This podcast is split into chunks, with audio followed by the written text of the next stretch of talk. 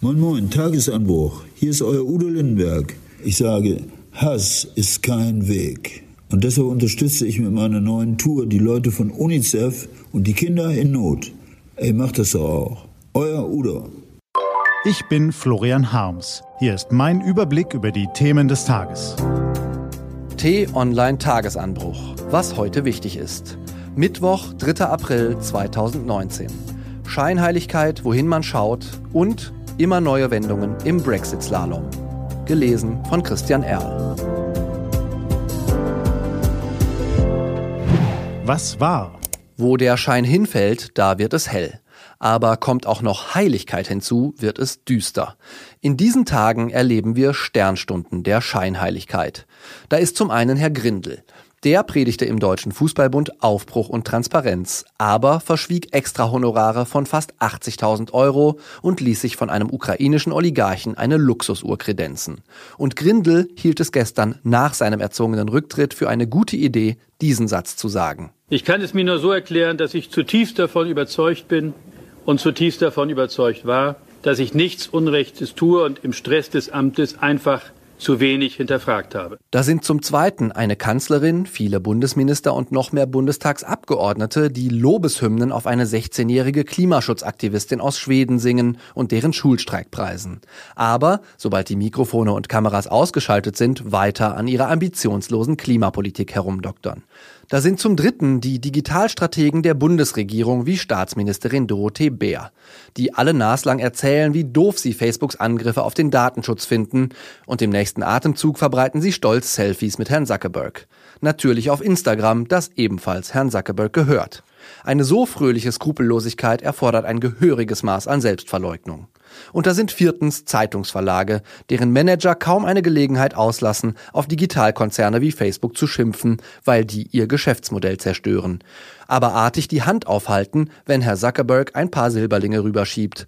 Facebook überweist zwei Millionen Euro Lokalzeitungsentwicklungshilfe nach Deutschland. Ein Teil der angekündigten 300 Millionen Initiative, meldete ein Mediendienst gestern. 13 deutsche Verlage nehmen das Angebot an, unter ihnen die Rheinische Post, Funke, Dumont und Ippen. Die Kunst, Gegner zu Gefolgsleuten umzupolen, beherrscht Herr Zuckerberg aus dem FF. Daran dürfen wir uns erinnern, wenn wir den nächsten Leitartikel zu einem Digitalthema aus einem dieser Verlagshäuser aufgetischt bekommen.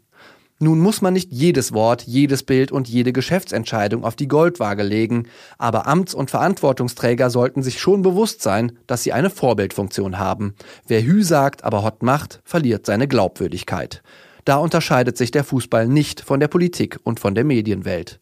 Wenn jeder Scheinheilige wie eine 60-Watt-Birne leuchten würde, könnte man nachts nicht mehr ohne Augenbinde schlafen, hat der Lyriker Wolfgang J. Reuss geschrieben. So gesehen ist es in diesen Tagen viel zu hell. Der Brexit-Slalom. Vielleicht haben wir das Hin und Her um den Brexit die ganze Zeit falsch verstanden und fälschlicherweise angenommen, es gehe um die politische Zukunft Großbritanniens. Tatsächlich werden wir Zeugen einer dramatischen Talfahrt beim Riesenslalom. Gestern Abend hat Theresa May eine besonders scharfe Wendung vollführt. Sie bot der Labour-Opposition an, in gemeinsamen Gesprächen eine Vorstellung vom künftigen Verhältnis zur EU zu entwickeln und das Ergebnis verbindlich zu vereinbaren. Im Gegenzug möge Labour aber bitte dem Austrittsabkommen zustimmen, das Frau May mit der EU ausgehandelt hat und das schon dreimal im Parlament durchgefallen ist. Für diesen Deal möchte sie die EU nochmal um mehr Zeit bitten, bis knapp vor der Wahl des Europaparlaments im Mai. So, so, denken Sie jetzt vermutlich, mal wieder eine aller allerletzte Verlängerung? Hatten wir das nicht schon alles? Ja, hatten wir, aber diesmal ist tatsächlich das Ende in Sicht. Denn, und das ist entscheidend, Großbritannien wird bei dieser Lösung an der Europawahl nicht mehr teilnehmen können. Die Vorbereitungen dazu müssten sonst in Kürze beginnen. Ohne bei den Wahlen mitzumachen, darf Großbritannien aber nicht in der EU bleiben, sonst wird die Legitimität des EU-Parlaments rechtlich anfechtbar und damit sämtliche Beschlüsse, die es fasst. Dieses Risiko will in der EU niemand eingehen. Für eine neue Volksabstimmung über den Brexit ist bis dahin ebenfalls nicht mehr genug Zeit. Der britische Austritt, ob mit oder ohne Abkommen, ist damit in Stein gemeißelt. Aber selbst wenn Frau May und Labour-Chef Corbyn sich einigen, die Opposition hat ihre Abgeordneten genauso wenig im Griff wie die Konservativen. Weshalb also sollte das Abkommen in einer vierten Abstimmung endlich die ersehnte Mehrheit finden? T-Online-Chefredakteur Florian Harms wagt eine Prognose. Jetzt, wo der Brexit nicht mehr abzuwenden und ein weiterer Aufschub nicht mehr möglich ist, wird kurz kurz vor Ablauf der letzten Frist eine knappe Mehrheit der Abgeordneten über ihren langen Schatten springen. Denn es gibt nur noch die Wahl zwischen A. Mays Plan und B. einem brutalen Ausstieg ohne jede Vereinbarung. Alles andere ist vom Tisch.